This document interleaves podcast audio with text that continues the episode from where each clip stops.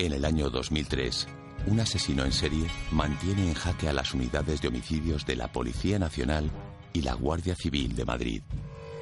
En apenas dos meses, un misterioso pistolero mata a seis personas y hiere a otras tres. Se le apodará el asesino de la baraja, porque deja un naipe a los pies de sus víctimas.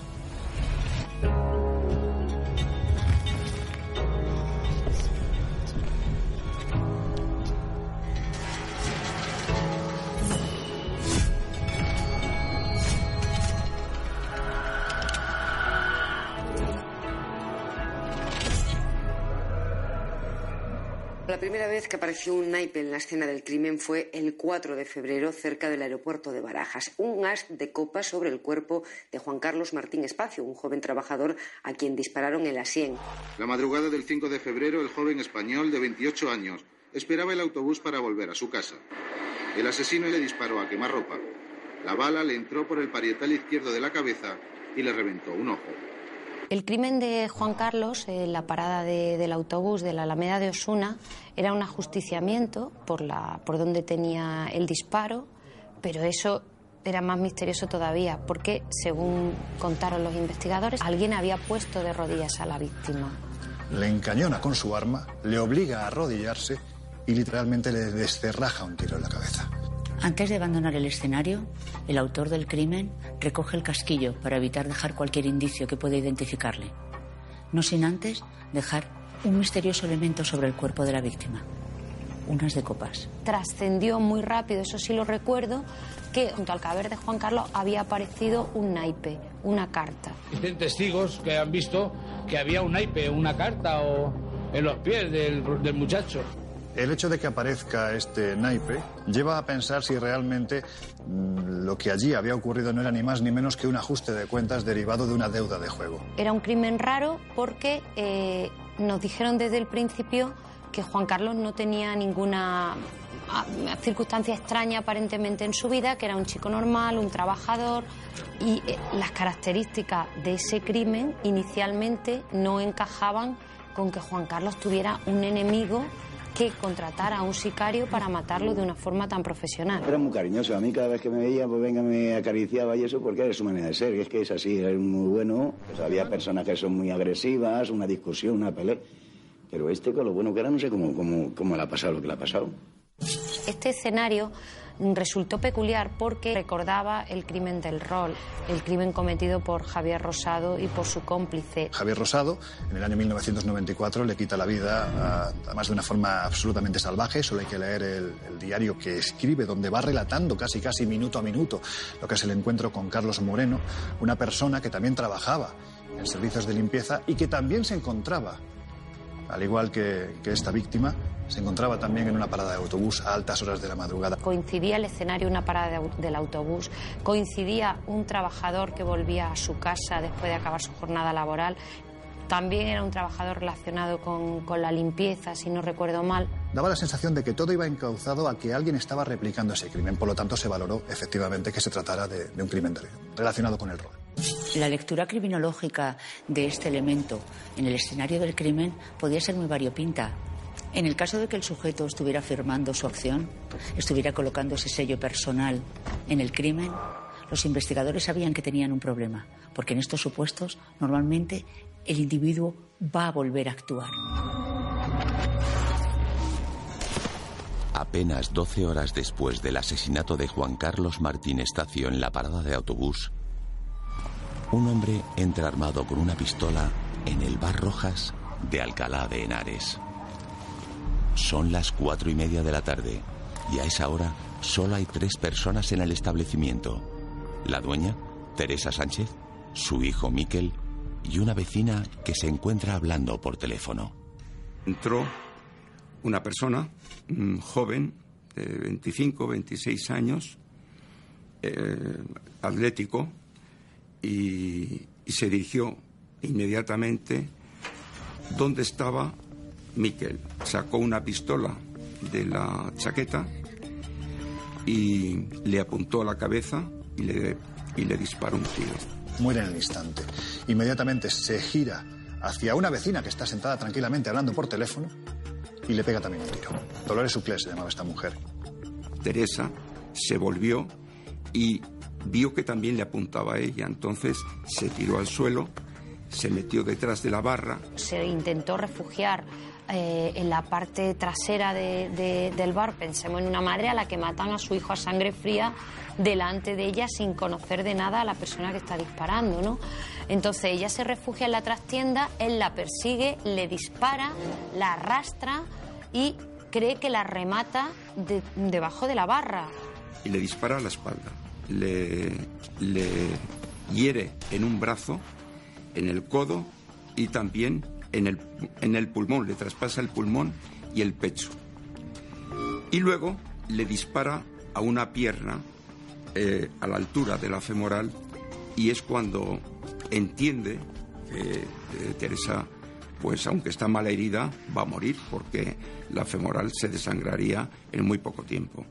Teresa consigue salvarse a pesar de las graves heridas que le dejan secuelas eh, durante muchos años, pero el asesino huye del bar pensando que se encontraba muerta. Teresa mm, estaba hundida no solamente con una depresión importantísima, sino que le pasaban por la cabeza ideas pues autolíticas o de, de, suicidio. Los investigadores están enormemente confusos y en principio no relacionan los crímenes. En este supuesto no hay ningún naipe, motivo por el cual a priori no hay por qué pensar que están relacionados o conectados un asesinato con el otro. Las víctimas no tenían nada en común, tampoco se habían recogido casquillos ahí. Parecía extraño que alguien matara en el mismo día a personas que no tenían nada que ver entre sí y con tan poca hora de diferencia. Pero yo recuerdo las palabras de un investigador que me dijo, hay asesinos que matan, sobre todo los que no tienen motivos, los que se mueven porque sí, los asesinos descontrolados que pueden matar, irse a descansar a su casa, y luego volver a matar de nuevo. Los sucesos de la parada de autobús y de Alcalá de Henares parecen no estar relacionados entre sí. Pero un mes después de los crímenes del Bar Rojas, un pistolero solitario aborda en tres cantos a Eduardo Salas y a Najid Castillo, una pareja que se encuentra charlando en la calle. El día 7 de marzo, en Tres Cantos, sobre las 3 de la mañana, pues a una pareja, una persona se la acerca de frente. No había eh, nadie en la calle y entonces sí que lo vieron, ambos lo vieron venir sin darle mayor importancia. En ese instante, esta persona saca su arma, dispara a Eduardo Salas, que al parecer gira la cabeza de tal forma que la bala le atraviesa la mandíbula partiéndosela. Le entra el tiro por la mejilla derecha y le sale por la cervical. Eduardo cayó al suelo, Anaid se quedó absolutamente paralizada porque pensaba que Eduardo estaba muerto, de hecho fue un milagro que no muriera y claro, hay que ponerse en el lugar de esa chica. Ella pensó que la siguiente era ella y de hecho la siguiente iba a ser ella. Anajida aterrorizada tiene un, un acto de protección y baja la cabeza.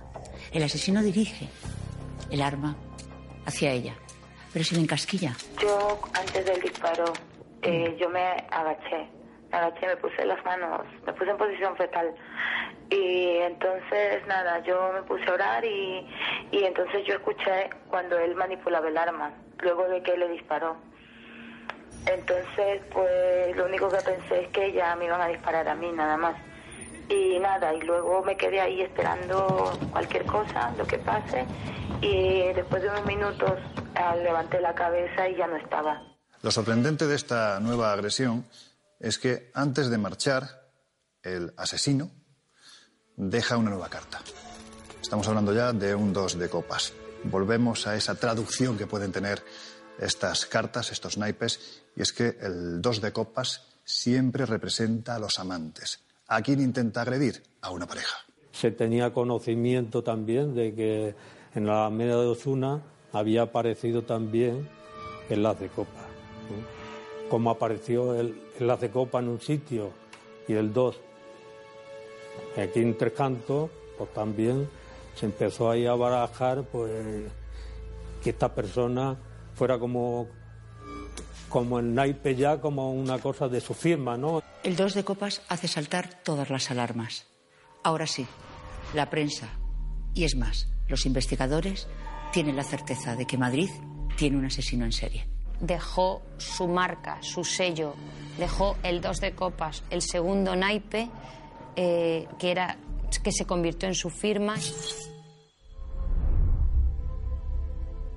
Eduardo y Anaid vieron que utilizaba algo que describieron como, mm, como una tela, como una malla, como algo así para recoger los casquillos. Ella cuenta pues que el arma se le encasquilla y también comenta que ve que, que, que el arma lleva algo puesto en, en ella. Parece ser que debajo del arma había, debajo de la culata había como una especie de, de, malla de color rosado que se interpretó que podía ser un medio casero utilizando una malla de ajos, de algo tan sencillo como ajos, para que los casquillos no cayeran al suelo y de esta forma no se pudiera seguir investigando la procedencia o quién era el asesino. Día siguiente nos trasladamos para hacer la inspección. Una inspección ocular que, que duró tres días. Nuestro objetivo era ver la trayectoria de, del proyectil para luego poderlo mandar a, al departamento de balística de la Guardia Civil ¿no? y poder saber qué arma ha sido la que ha disparado el, el mismo. Después de tres días de inspección del lugar de los hechos, la Guardia Civil encuentra el proyectil que ha atravesado el rostro de Eduardo Salas. El primer conocimiento que tenemos en cuanto a balística de, este caso es cuando eh, nos mandan un proyectil que se extrae en tres cantos, le pegan un disparo y nos lo mandan al servicio de criminalística, al departamento de balística. Se estudia ese proyectil, se mira qué calibre es, se ve que es un calibre 762 Tokarev y una vez que hacemos la comparación de ese proyectil con otros eh, proyectiles, otros casos anteriores, vemos que está relacionado con tres casos de Policía Nacional. Los investigadores ya tienen clarísimo que se está utilizando la misma pistola, la misma munición, por lo tanto, es muy probable que nos encontremos ante la misma persona. Por parte de Policía Nacional se recupera un proyectil también en, en una persona que está esperando la parada de autobús cerca del aeropuerto de, de Barajas. Y luego, en ese mismo día, que eso estamos hablando de febrero, eh, en un bar de Alcalá de Henares se recuperan casquillos. Eso por parte de Policía Nacional. Eh, los informes de balística obtenidos eh, hasta este momento permitieron, además, unir otro crimen realizado el 24 de enero en la calle Alonso Cano a un conserje. Se recuperan unas eh, esquirlas en, uno de lo, en el, el, Madrid, en el caso en el que fallece una persona en un portal en Alonso Cano, creo que era la calle. Ahí se recuperan los proyectiles. Gracias a los restos que quedaron en este crimen, eh, y a la munición que había utilizado, se consiguió ligar esa munición con el primer crimen de la serie que ocurrió en enero, con el portero eh, Ledesma, al que mató delante de su hijo de dos años. Ahí, aparentemente, una persona asesina al portero de una comunidad de, de vecinos y además lo hace, lo hace de una forma terrible, porque esta persona es obligada a ponerse de rodillas, sigue el mismo modus operandi, le descerraja un tiro en la cabeza cuando la víctima está dando de comer a su niño de dos años que durante 45 minutos se encuentra solo en una escena de crimen con su padre muerto delante. Y encontré todo abierto. Y entré y me lo encontré tirado en el suelo, en un enorme charco de sangre. Pues mi hijo estaba sentadito en la mesa, estaba muy nervioso, estaba llorando. Mi hijo lo único que supo decirme es que había pasado mucho miedo. Me dijo, he tenido mucho miedo, mucho miedo. Mi papá se cayó y no se quiere levantar, me dijo. Es todo lo que me dijo. Me parece de una crueldad tan espantosa, de una falta de humanidad que yo creo que es reveladora del carácter de, de este personaje. El elemento de unión de todos estos crímenes es una Tokarev 762. Los investigadores saben que es la principal clave para llegar hasta el asesino. Y aunque los medios de comunicación y la prensa apodaron a este multicida como el asesino de la baraja, para los policías y los investigadores probablemente desde el principio era el asesino de la Tokarev. Pues esta es la pistola Tokarev modelo TT-33. Es una pistola de fabricación soviética y está fabricada en el arsenal de Tula. Por ahí lo de T, T, de Tula, Tokarev y el modelo 33. Y no, no es una pistola muy, muy difundida, no salió prácticamente de, del área soviética. ¿no? La munición que dispara esta pistola es el 762 Tokarev. Muy difícil de conseguir fuera de, de, de Rusia o o de la Unión Soviética. También se pudo averiguar que había sido fabricada en la zona de la Yugoslavia, que ese arma podía haber venido de la zona de, los Balcanes. Dado que procedía de países del este y era una pistola, como digo, antigua, a España solo podía haber llegado por dos vías. O porque la trajera alguien mm, relacionado con esos países, porque fuera de esa- un, un delincuente de esa nacionalidad, o bien alguien vinculado a las misiones eh, militares de España en el extranjero. Con estas dos hipótesis de investigación, se crea un equipo conjunto de Policía Nacional y Guardia Civil. Más de 150 agentes quedan destinados en exclusiva para tratar de dar caza al autor de estos crímenes. Pero el 18 de marzo de 2003, el asesino de la baraja vuelve a actuar. 18 de marzo, sobre las 20 horas, nos entra una llamada que hay en la zona de Arganda, en, en un camino de tierra que viene de la estación, que hay dos personas que fallecidas que han recibido unos disparos. Su siguiente actuación le lleva a Arganda. Aparentemente, la víctima hacia la que se dirige es una mujer. Lo que ocurre es que en el momento en el que está aparcando el coche para dirigirse hacia ella, la pierde de vista y esta persona hay que decir que se libra. Él no calculó bien el tiempo y tuvo que esperar a las siguientes víctimas, completamente elegidas al azar, igual que en las ocasiones anteriores. Georgi y, su mujer, Doina, eran dos personas rumanas, dos trabajadores rumanos que venían después de una extenuante jornada de trabajar. Esta persona, actuando exactamente igual a como lo ha hecho en el resto de casos anteriores, se aproxima hacia ellos.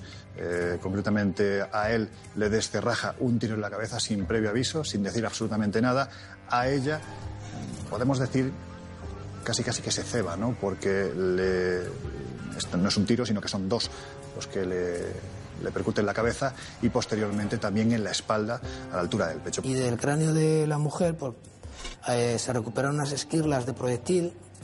Son otros fra- fragmentos de proyectil, no, no se recupera entero porque el proyectil se rompe al entrar en el cráneo de la persona. Y esas esquirlas, las señales individuales que tiene, es en las que nosotros basamos el cotejo para luego decir que con ese mismo, esa misma arma la que había participado en los cinco casos. En Arganda de Rey aparecen el 3 y 4 de copas, con lo cual los investigadores ya no les cabe ninguna duda que nos hallamos ante un asesino en serie. Recuerdo a la policía y a la Guardia Civil en pánico, como pocas veces en mi vida los he visto.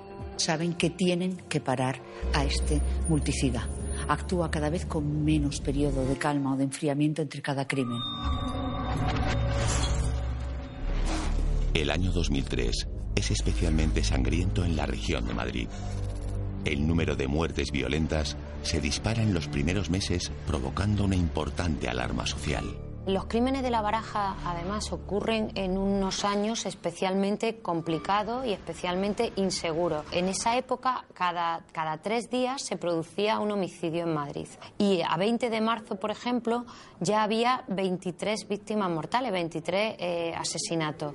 Eso eh, ponía los nervios de punta a cualquier responsable político y también a los responsables policiales. Bueno, pues en ese contexto donde se iban acumulando los homicidios, donde la gente, los policías de homicidio, los guardias civiles no paraban de, de trabajar y, y toda- todas las semanas se producía algún crimen, en ese contexto es donde además surge un asesino múltiple, un asesino en serie y eso para cualquier policía es un desgaste tremendo. En el 2003 eh, hubo un montón de hechos delictivos con armas de fuego y hubo una presión eh, muy grande en parte a los medios de comunicación. Fue un año un poco, como nosotros, duro en temas de homicidio. Estábamos pues desbordados, ¿no? Fue un, hubo que hacer un esfuerzo eh, fuera de, de- de lo normal.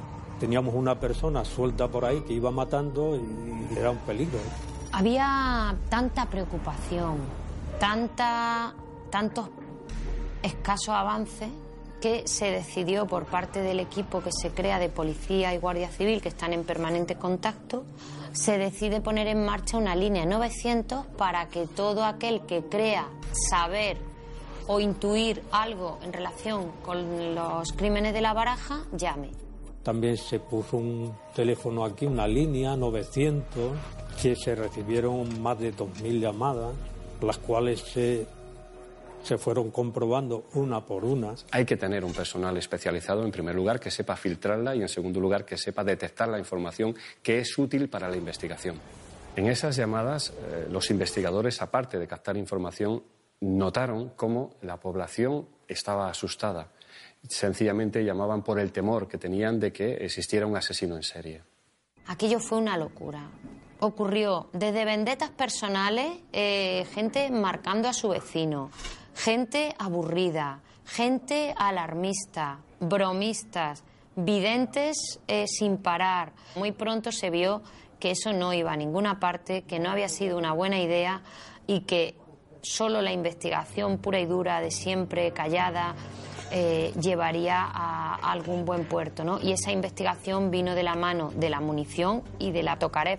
Se intervinieron todas las armas que había que de esa misma marca y de ese mismo modelo y de ese calibre. Y se trajeron aquí al SECRIN y se nos se dispararon esas armas, se obtuvieron casquillos y se obtuvieron proyectiles. Creo que en torno fueron a, a 35 armas, porque tampoco hay muchas en España de esa marca y modelo. Y se comprobó que ninguna de ellas era con la que se habían producido los disparos. Los investigadores cuentan con otro hilo del que tirar. Los testimonios de Teresa Sánchez y de Anagir Castillo, supervivientes de los crímenes de Alcalá de Henares y de Tres Cantos. Anaíz, en este caso, fue fundamental para nosotros, para los investigadores, dado que nos facilitó un retrato robot del asesino. Es curioso, es significativo, llamativo y peculiar que esta persona no tenga un plan B, que deje a personas con vida, víctimas eh, con vida, y éstas puedan reconocerle mediante un retrato robot o reconocerle de forma testifical. Precisamente el testimonio de Anajid Castillo el que permite poner rostro por primera vez al asesino de la baraja. Nos dio un poco una, unas características que, que era una persona de una 80 estatura, que era delgado, con perilla y atlético. Y luego a posteriori, pues ya con, con esos datos, pues cuando ya el servicio de identificación de criminalística de la Guardia Civil es el que el encargado de hacer el retrato en robot ¿no? con los datos que ya nos va aportando. En este caso realizamos eh, dos retratos robot, aunque aquí aparecen tres, es que el, primer caso estamos hablando de dos terminaciones diferentes, con barba y sin barba. Este primer retrato eh, fue realizado por una, testigo eh, que estaba con otra persona que recibió un disparo del supuesto autor y eh, se elaboró ese primer retrato, como ven eh, aquí a la izquierda. Y posteriormente, cuando la persona que recibió el disparo se recuperó, realizó este segundo retrato. Como podemos ver, hay unas diferencias importantes, como puede ser la, forma de la nariz o, bueno, el pelo es una cuestión que evidentemente se puede cambiar de un día para otro, la nariz no. Entonces, depende mucho de la apreciación que pueda tener una persona o, por ejemplo, puede eh, verla en condiciones que no sean idénticas. En el caso del de, asesino de la baraja, eh, fue un caso vivo en cuanto que se produjeron varios, varios homicidios y varios, varios intentos de homicidio y hubo varios testigos. Cuando hay gran alarma social, como fue el caso del asesino de la baraja, eh, la delegación del gobierno decide que es necesario hacer una presentación pública de los datos robot para que cualquier persona que pudiera aportar datos respecto al posible autor lo hiciera. Llegado a este punto, tanto la policía como la Guardia Civil tenían dos retratos robot que decidieron hacer públicos para tratar de captar información de todas las personas que pudieran reconocerle. Se estaban peinando todos los detenidos eh, albaneses, albano-kosovares, en fin, todos los delincuentes de esa procedencia, por si en algunos de los robos, de los atracos, de asaltos a naves, lo que fuera, se hubiera empleado esa arma, una Tokarev por esa vía no se llegó a ninguna parte. Entonces se centró más en la vía de militares vinculados a las misiones eh, militares de España en el extranjero, en esos países.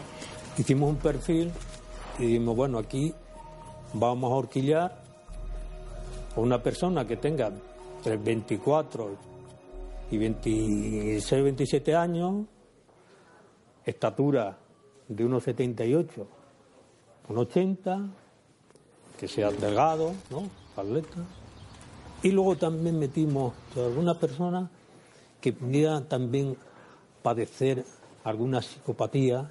Se trabaja con el Ministerio de Defensa y ellos nos van facilitando unas relaciones de personal destacado en esa zona y que entren dentro de esa de ese perfil que habíamos que habíamos marcado. Por tanto, había una cara, más o menos, una pistola clara y un posible perfil.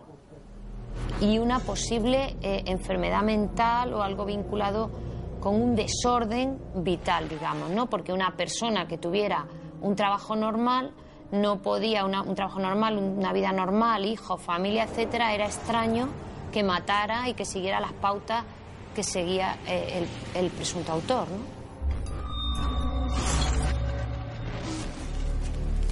Después de examinar a cientos de militares españoles que han servido en los Balcanes, y gracias al testimonio de Teresa Sánchez, la superviviente del Bar Rojas, los investigadores detienen a un sospechoso.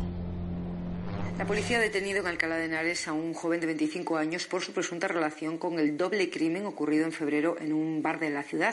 El hijo de los dueños del local y una clienta murieron cuando un hombre les disparó a bocajarro. El detenido se llama Francisco Javier Antuñano del Toro. Trabaja como portero de discoteca y es conocido por sus ideas xenófobas. En la zona de, la, de Alcalá de Henares vivía eh, Antuñano, un ex militar que era un perfil que, podía cuadrar con lo que se estaba buscando por el asunto de la Tocaret y además era una persona a la que tanto policía como Guardia Civil eh, tenían catalogada como miembro de Ultrasur. Francisco Javier Antuñano, se convierte en foco de la investigación y en el primer sospechoso con nombre y apellido al que pudiéramos ponerle el título del asesino de la baraja. ¿Era Francisco Antuñano en realidad el asesino de la Tocaré? Se plantea que este señor parece un guerrero, mientras que única y exclusivamente eh, se dedica a regentar un local dedicado a restaurantes junto con su familia, entre ellos su hermano. Va a un gimnasio viste de chándal y lleva gafas negras. Y parece ser que todo eso pues lleva junto a algo más que no, que no conocemos a una, a una detención. La dueña del bar Roja le reconoció. La policía se personó en el hospital y le llevó pues unos álbumes de fotografías de posibles personas que en la descripción que ella hizo pues podían de alguna forma eh, identificarse con los rasgos físicos que ya en principio había descrito. Y lo identificó. Realmente lo tenía todo. Había estado en los Balcanes, con lo cual podía haber adquirido la pistola. En segundo lugar, tenía numerosos antecedentes y había sido reconocido por dos testigos. Estamos indignados y cabreados. ¿entiendes? Porque se están jugando, no se está jugando ya con mi hermano y con mi familia, se está jugando con otras personas que han tenido unas víctimas por medio, ¿me entiendes? Y que se le impute a un señor una cosa sin hasta ahora sin ninguna prueba. ¿Eh? Y que claro, también se está jugando con esa familia, porque como ayer que podía ser posible asesino de la baraja. Yo creo que fue sugerida en algún momento de quiénes eran o podían ser los posibles autores. Y se dejó llevar un poco por esto. Como la configuración física era muy parecida, de ahí vino el error. Una mujer a la que han dado por muerta, a la que le han disparado y sobre todo, y para mí más importante, delante de la que han matado a su propio hijo a sangre fría, no, no, puede tener la misma validez que una persona que no haya sufrido esa situación extrema de estrés. Esa estaba en una situación física y psicológica, pues que no era la apropiada para tranquilamente y fríamente reconocer a esta persona. Yo creo que la detención de Antuñano eh, fue, fue una detención que no se tenía que haber producido. Cuando detienen a Antuñano a finales de mayo, pues yo creo que fue la misma semana en la que al siguiente domingo iban a ser las elecciones municipales. Eh, yo sabía que se había opuesto el fiscal, se había opuesto el juez y los propios investigadores estaban en contra porque tenían claro que él no era porque los investigadores sí tenían un perfil claro de a quién se buscaba. No, no le habían logrado todavía poner nombre y apellido, pero el perfil estaba trazado y estaba muy bien trazado. Fue un empeño político y un empeño de mm, determinados responsables policiales. Pero si tu investigador te dice, este no es el autor, evidentemente tienes que fiarte. Antuñano al final fue puesto en libertad. No había indicios racionales de que hubiera cometido los hechos. Esto demuestra un poco la presión con la que trabajamos la policía. Existe una presión mediática y una presión social en este caso. Transcurrirán varios meses sin que se produzcan nuevos crímenes. La investigación parece avanzar lentamente. Hasta que el 3 de julio de 2003, un hombre se acerca a la Comisaría de Policía Nacional de Puerto Llano en Ciudad Real y afirma ser el asesino de la baraja. El 3 de julio de 2003 se produce un giro absoluto en el caso. Alfredo Galán Sotillo, hasta ese momento un perfecto desconocido, se presenta en una comisaría de Puerto Llano. Frente a ellos dice que es el asesino de la baraja. Al principio no le dan importancia, no le dan credibilidad. De hecho, llega en un estado de embriaguez bastante considerable. Mis compañeros no dan crédito. Es una persona que se presenta bajo evidentes eh, efectos del alcohol y lo único que puede es buscar protagonismo. Yo creo que él algo le tuvo que llegar, ¿no?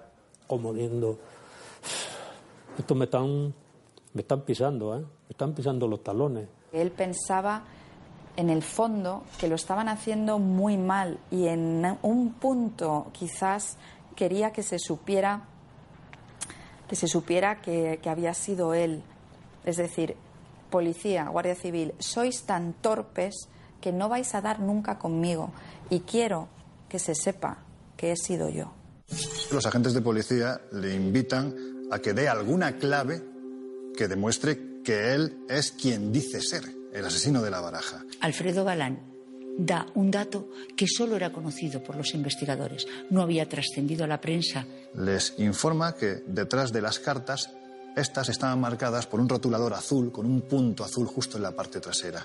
Esa información, pese a lo listos que nos creemos a veces los periodistas, jamás había salido. Y solo la sabía el círculo íntimo de investigadores facilitó datos que solo podía conocer el asesino. Sabía perfectamente dónde estaba el mobiliario de la escena del crimen y sabía cómo quedaron los cuerpos en eh, cada crimen. El hecho de que Alfredo Galán se entregue o inculpe y manifieste que él ha sido el autor no acaba con la investigación. Hay que eh, seguir recabando datos, seguir recabando indicios que servirán en un futuro juicio para demostrar la efectiva culpabilidad de Alfredo Galán. Lógicamente, la actuación inmediata de los cuerpos de seguridad del Estado es acudir tanto a la casa de Puerto Llano como a la casa que tiene en Madrid.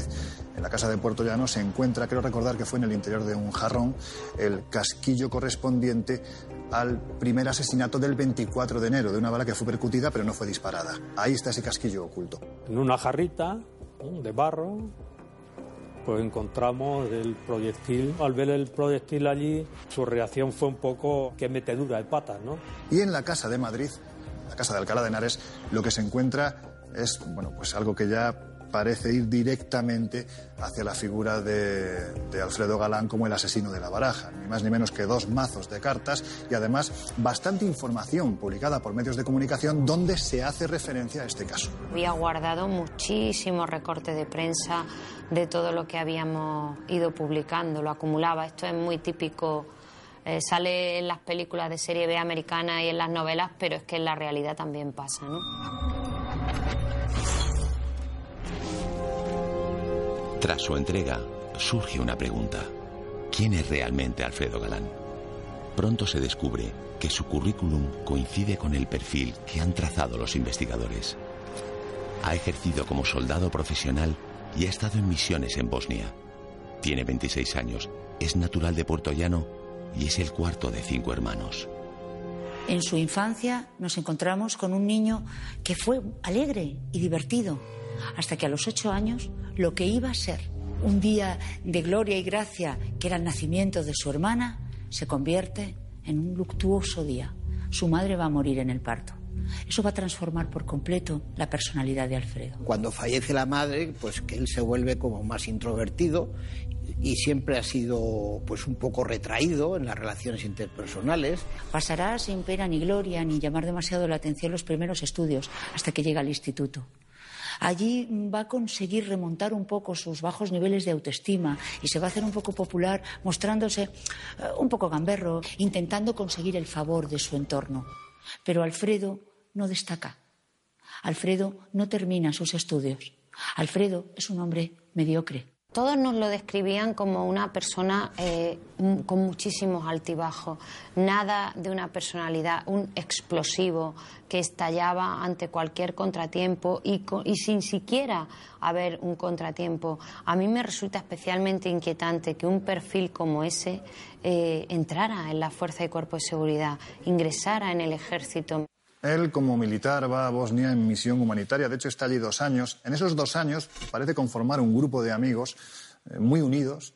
De él, alguno de ellos asegura que es una persona afable, amable, graciosa. Es decir, yo creo que es lo contrario a lo que posteriormente demuestra ser. ¿no? Alfredo Galán manifestó a los investigadores que cuando se encontraba en Bosnia adquirió por 400 euros una pistola Tokarev 762 y 200 cartuchos.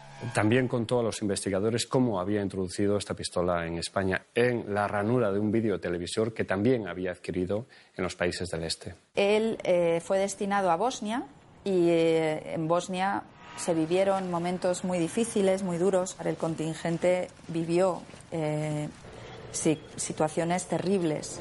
ahí la gente moría, los niños morían, había asesinatos, torturas había, había una guerra y eso marcó mucho a nuestros soldados.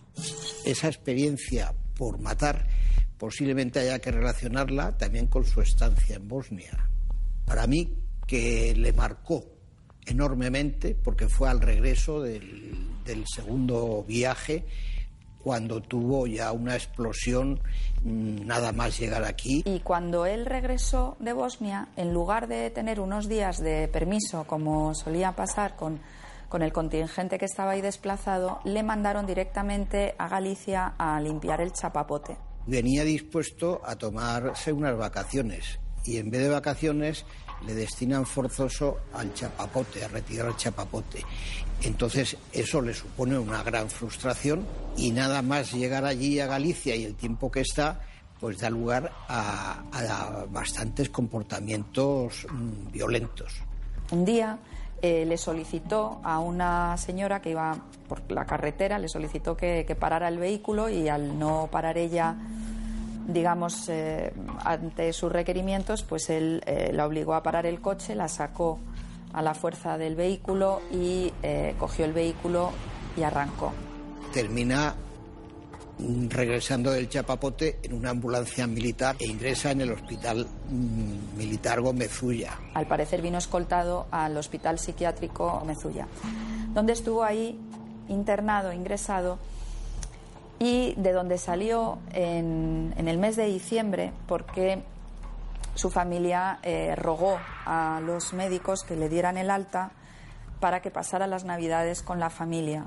Y sale con un diagnóstico de trastorno de ansiedad, se considera que es un trastorno adaptativo, un trastorno, una reacción emocional que tuvo de, por no adaptarse a la situación de Galicia. Lo de la Nochebuena y Nochevieja no me lo cuenta él, lo cuentan los familiares. Es que en una de ellas sacó una pistola y se puso como a disparar al... estaba desactivada, pero sacó una pistola con lo cual dejó sorprendidos a todos. Y en, otra, en otro momento lo que hizo fue coger un coche estando bebido y a toda velocidad, pues con, no sé si se quería, se querría estrellar o huir, fue notorio que tenía un comportamiento anormal. Alfredo Galán lleva de baja médica en el ejército desde el 22 de diciembre. Durante este tiempo, vive en el chalet de su hermana. Sin obligaciones profesionales, Galán pasa el día leyendo y viendo la televisión. Alfredo Galán había estado anteriormente a todos los hechos consultando libros y, internet de temas relacionados con asesinos en serie. La familia no nota absolutamente nada anormal en él. Luego, en el mes de enero, es cuando comienza los asesinatos. Fue encontrado muerto con un disparo en la cabeza dentro de su vivienda. El asesino en serie le disparó a quemarropa. La bala le entró por el parietal izquierdo de la cabeza y le reventó un ojo. Los dos murieron en el acto. La madre de Miquel, Teresa Sánchez, de 38 años, fue la tercera víctima. El asesino dispara a un joven que, aunque herido, consigue salvar la vida. Su compañera tuvo más suerte. Al agresor se le encasquilló el arma. El asesino del naipe les tiroteó en un camino de tierra cuando se dirigían a la iglesia evangelista. Cuando él describió todos los crímenes en la primera declaración que hace ante la policía y luego ante el juez, él eh, lo contaba, mm, digamos, no no estaba llorando, por supuesto, no, no es que estuviera llorando, pero eh, él estaba triste. Durante todas mis entrevistas en ningún momento se eh, mostró arrepentimiento. Era para él placentero, pues porque se equiparaba a, un, a, Dios y, quitaba la, la, vida a personas, y, te he elegido como si fueran unas hormigas que andan por, por el suelo. Yo pienso que Alfredo Galán entra en la categoría de depredador eh, humano, que, que somos los únicos que matamos a otros por el solo hecho de matar, de quitarlos de en medio o de ver el placer que se siente matando a una persona. Me quedé un rato solo con él y le digo, oye, ¿por qué matas? Y la respuesta del teniente dice, quería saber qué es lo que se siente que siente una persona matar. En sus declaraciones así lo dice, que él eh, empezó a matar para ver qué se sentía. Eh, y que como la primera vez que mató no sintió nada, volvió a matar a ver si conseguía sentir algo. En la primera entrevista estuvimos los tres médicos, los dos médicos forenses que hicieron las autopsias y yo, y en las otras ya estuve yo solo y fueron en total, creo recordar, unas cinco entrevistas. Él dice que quería darse cuenta de que, de que matar era sencillo, que era fácil, que nadie se daba cuenta, aunque tuviera un asesino a su lado, y que no se sentía nada y que nunca sintió lástima por las víctimas. Esa frialdad y esa carencia de empatía pues a mí me sorprendió, eso lo contó en la primera entrevista, porque empezó contando esas cosas. A los peritos forenses y psiquiatras que se entrevistaron con él, les trasladaba lo que llamamos el taedium vitale, es decir, un tedio absoluto en relación con la acción criminal. Quería saber qué se sentía al matar. El problema es que no sentía nada. Emocionalmente dormido, con unos rasgos psicopáticos muy importantes.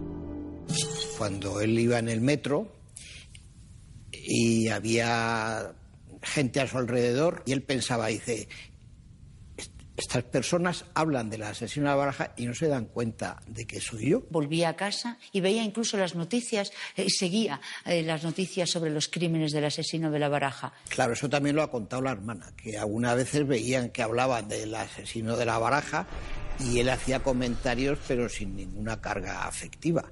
Pero cuidado, no se le reconoció ningún tipo de anomalía ni trastorno de personalidad que mermara su responsabilidad penal. No sentía nada. Su rasgo de personalidad no le impedía saber lo que estaba bien y lo que estaba mal. Él fue considerado como responsable de, de sus actos. Desde su detención en julio de 2003, Alfredo Galán pasa dos años en prisión preventiva. El 7 de febrero de 2005 comienza el juicio contra él en la Audiencia Provincial de Madrid, con gran repercusión mediática. Hoy ha empezado en la Audiencia Provincial de Madrid el juicio de Alfredo Galán, el presunto asesino de la baraja, porque dejaba un naipe junto a algunas de sus víctimas. Se le acusa de haber matado a seis personas y de haber intentado asesinar a otras tres. El fiscal pide para él 151 años de cárcel. Teresa mm, fue autorizada por la sala para que se ausentara, puesto que en su situación física y anímica no aguantaba mm, la presencia en absoluto del asesino. En su declaración, que fue por videoconferencia, reconoció sin ningún lugar a dudas la sonrisa, la boca y la, mm, la barbilla del, del asesino. Sí, se queda frente a mi hijo y con la mano derecha saca una pistola y se la está enseñando a, mi hijo. Eh, me disparó por la espalda, oh, eh, sentí un, golpe muy fuerte, muy fuerte, muy fuerte y me tiré al, al suelo y me encogí. Entonces me quedé quieta sin moverme para que él pensara que me había matado. Yo no sé hasta qué punto es fácil vivir después de un suceso como, como el que han vivido, por ejemplo, Eduardo Salas o Anaid Castillo o la propia Teresa Sánchez, los supervivientes de este caso. Entiendo que debe de ser muy difícil. De hecho, los propios Eduardo y Anaid regresaron a Ecuador. Ella falleció el año pasado de, de cáncer y yo me imagino que Teresa estará intentando olvidar lo que ocurrió. Entiendo que dentro de la dificultad que lleva olvidar que en ese suceso murió tu propio hijo. El día que empezó ya la defensa del asesino mm, advirtió a la sala que no iba a declarar. Llevaba en la cabeza una gorra de béisbol. Entiendo que Alfredo Galán lo que quería evitar era eh, que se le viera en la televisión y que le viera toda España o que le vieran, supongo, eh, eh, quizás hasta sus compañeros del centro penitenciario. El silencio de Alfredo Galán no impide que el acusado tenga que escuchar en la sala los testimonios de los familiares de sus víctimas y de los supervivientes de sus crímenes. Mi hijo está afectado siempre por esa situación. Sus juegos se relacionan exclusivamente a muertes, asesinatos. Está jugando con sus muñequitos y de pronto dice, se cayó, llegó un hombre, lo ha matado. Alfredo Galán, conocido como el asesino de la baraja, ha sido condenado a 142 años y tres meses de prisión por matar a seis personas e intentarlo con otras tres. Alfredo Galán fue condenado con un código penal que no es el actual motivo por el cual, aunque fue eh, condenado en sentencia firme a 142 años de prisión, el tiempo máximo de condena que se establecía en aquel momento eh, para un sujeto que hubiera cometido dos o más asesinatos, en realidad es de 25 años de prisión efectiva. Esto para las víctimas también resulta aterrador y, ¿por qué no decirlo, para la ciudadanía? Es decir, a partir del segundo asesinato, el tercero, el cuarto, el quinto, el sexto, ¿me van a costar exactamente lo mismo? Yo siempre me he quedado con, en fin, ese malestar de que salgan tan baratos determinados delitos. Por ejemplo, una persona como es este caso, que ha matado o asesinado a seis personas, cuyas vidas las ha segado porque le ha dado la gana y porque era como una distracción para él, ¿no? Pues hayan quedado simplemente con una condena de 25 años. Si coges 25 años y lo divides entre 6, y contando también los que han quedado vivos y malheridos, por ejemplo, Teresa o el ecuatoriano, pues mm, sale, sale muy barato, muy barato, muy barato mm, matar a la gente. Alfredo Galán saldrá con 52 años. ¿Se rehabilita un asesino en serie? ¿Se reinserta como ciudadano de bien? el pronóstico es bastante malo. Los asesinos en serie son sujetos que se retroalimentan de la muerte de los demás, son depredadores, son cazadores humanos. Y es como una adicción que no se supera. Las posibilidades que tiene de, mm, recuperación y de rehabilitación yo pienso que tendrían que ser bastante altas porque va a estar mucho tiempo en prisión y a la salida necesariamente mm, no tiene por qué volver a, a tener los mismos comportamientos violentos. Si uno se pregunta, ¿qué llevó a Alfredo Galán a convertirse en el asesino de la baraja? ¿Por qué mató a seis personas y lo intentó con otras tres? Probablemente la ira, la frustración y el hecho de sentir que él quería ser algo, que él quería ser reconocido.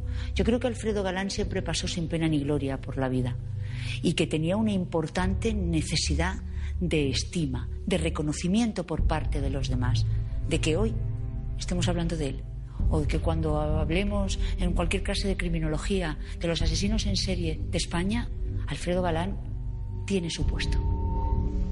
Alfredo Galán Sotillo cumple condena en la prisión de Herrera de la Mancha, en Ciudad Real. Dentro de 10 años quedará libre. Saber si cuando llegue ese momento será capaz de reintegrarse en la sociedad o si volverá a cometer algún crimen es hoy por hoy un misterio.